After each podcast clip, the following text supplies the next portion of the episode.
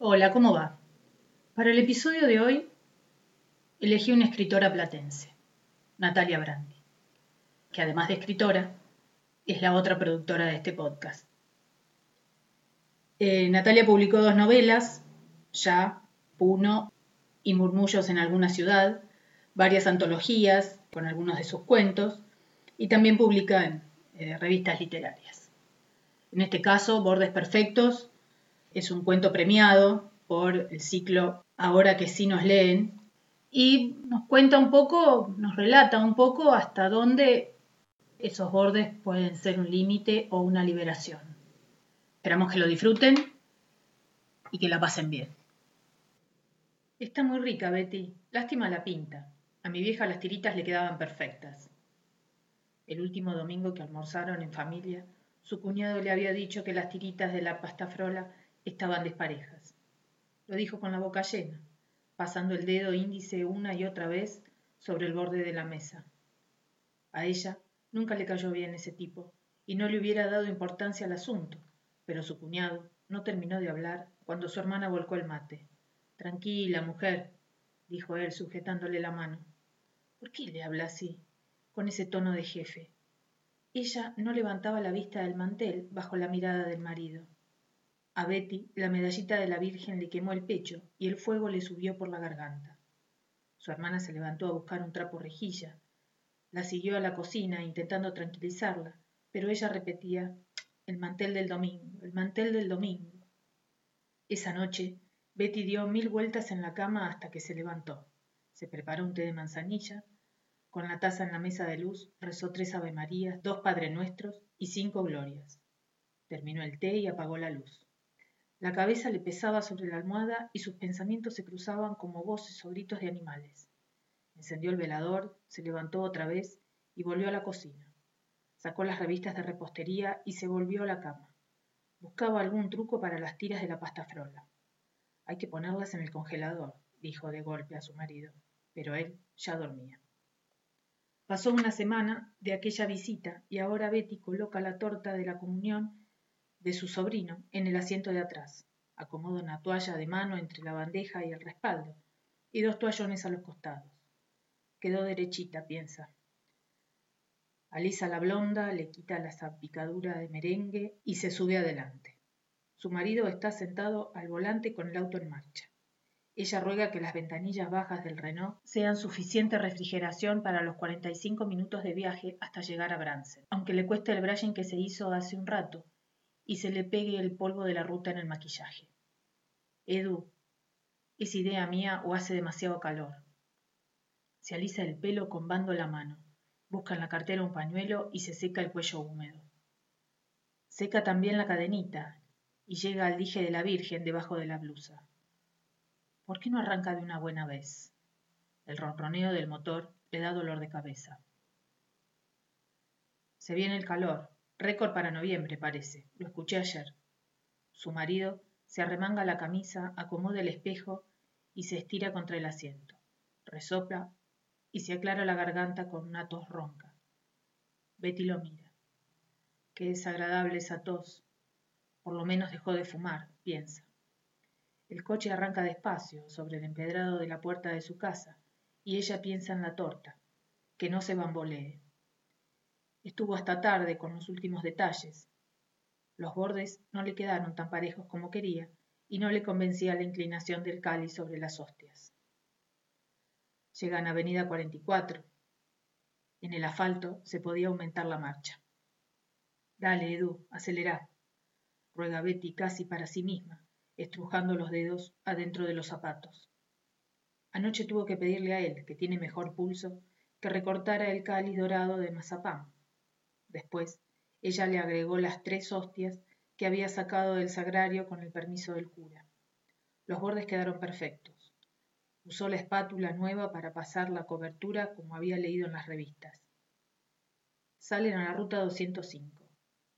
El sol platea el asfalto y una masa de nubes avanza lento. El cartel anuncia que tienen 50 kilómetros por delante. Betty mira las líneas blancas del camino que desaparecen bajo el capó y se le anudan en el pecho. ¿Se olvida de algo? Las servilletas amarillas están, las bandejas para los bocaditos también, las cintas para los floreros, las carpetas de crochet para los centros de mesa. Edu, ¿pusiste en el baúl la bolsa del súper? Edu, la que estaba en la mesada. Está todo guardado. El marido la mira por el rabillo del ojo. ¿Te sentís bien, Betty? Con mucho calor. Mira para adelante, Edu. La bolsa, las bandejas, las servilletas amarillas, la carpeta de crochet, los souvenirs. Estira el brazo hacia atrás, tantea el piso del auto, toca la bolsa con los souvenirs, respira aliviada. Se da vuelta y advierte que la torta se acuna con el movimiento del coche. El temblor del cáliz es imperceptible. Se acomoda de nuevo en el asiento. Se alisa la pollera, se mira las uñas, entrelaza los dedos. Las rodillas se mueven casi igual que la torta. Un temblor le sube hasta la boca del estómago.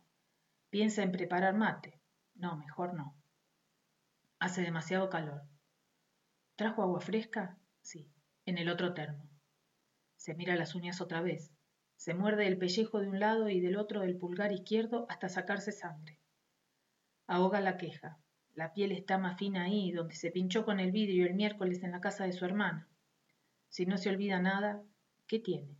¿Sabe lo que tiene?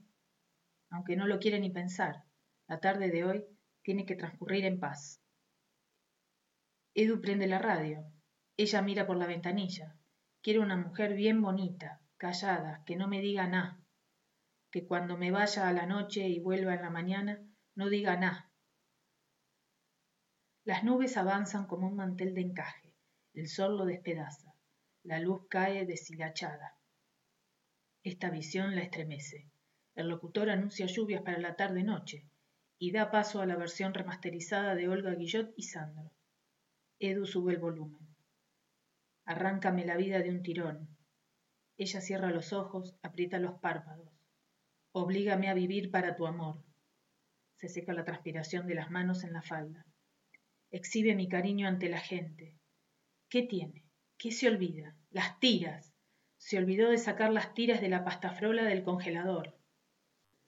La señal de la radio va y viene.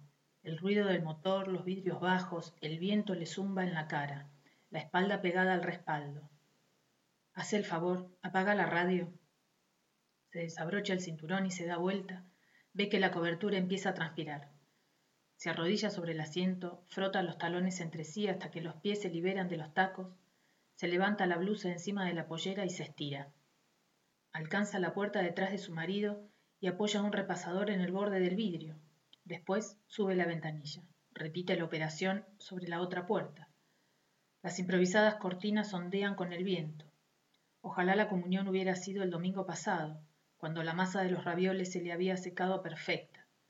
Se acuerda porque fue el día de las tiras de la pasta frola. Esa noche Betty, después de descubrir el truco de las tiras de la pasta frola, se puso a mirar las revistas. Entre dormido, Edu se quejaba por la luz. Betty cubrió el ventilador con una pañoleta y se ubicó en el borde de la cama. Interpuso un almohadón entre ambos. Eran siete los fascículos de la primera comunión. Los leyó todos, pero no se decidía si angelito, cáliz o capilla. Si pasta de almendra, pasta de azúcar, buttercream. Le lloraban los ojos. Un coquilleo en el estómago la obligaba a permanecer sentada con las revistas sobre las rodillas. Se decidió por el cáliz. Apagó la luz, dejó las revistas a los pies de la cama, rezó tres avemarías y se durmió.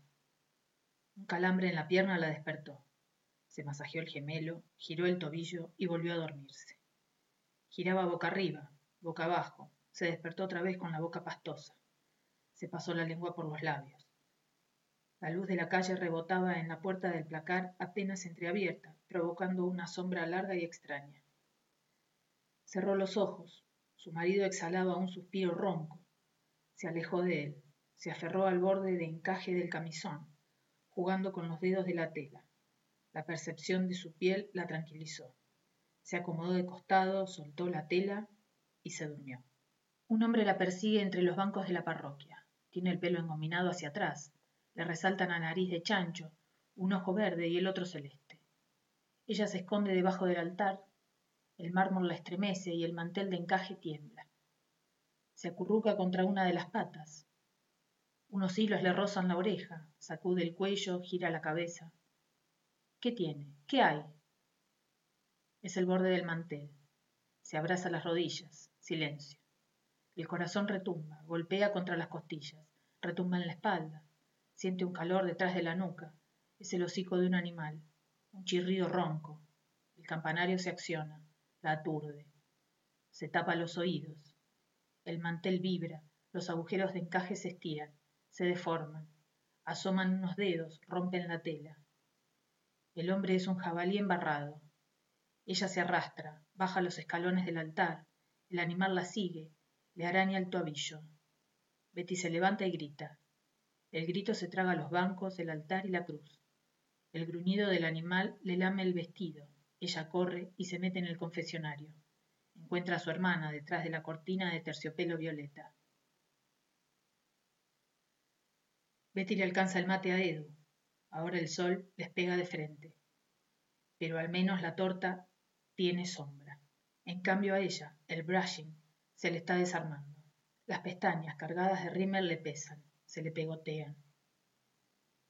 Se despega el dije caliente de la piel y acomoda a la Virgen sobre la blusa. Al rato le dan ganas de hacer pis. Bajo los espinillos, la sombra la apacigua.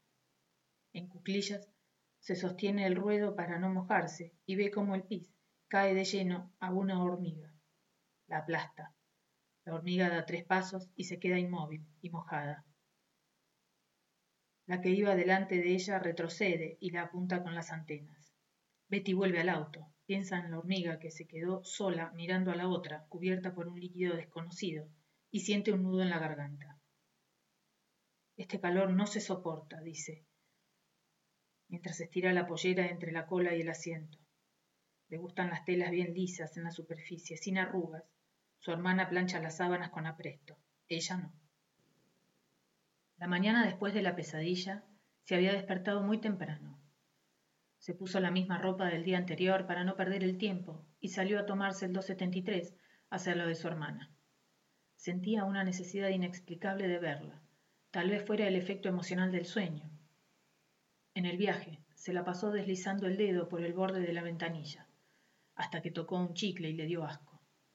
Cuando el colectivo pasó delante de la catedral se persignó y un escalofrío le recorrió la espalda. Fue un latigazo que lo obligó a levantarse del asiento y hacer el resto del viaje a pie.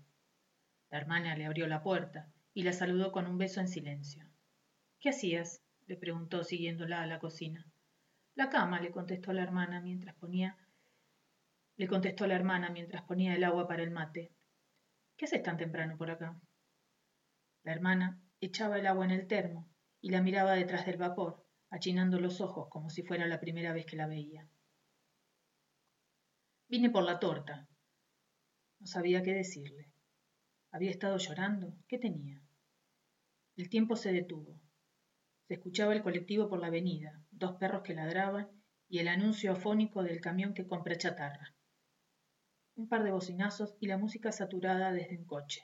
Adentro, silencio. El nene duerme. ¿Me ayudas con la cama? Betty agarró el mate y el termo y la siguió hasta el dormitorio. Apoyó las cosas sobre su...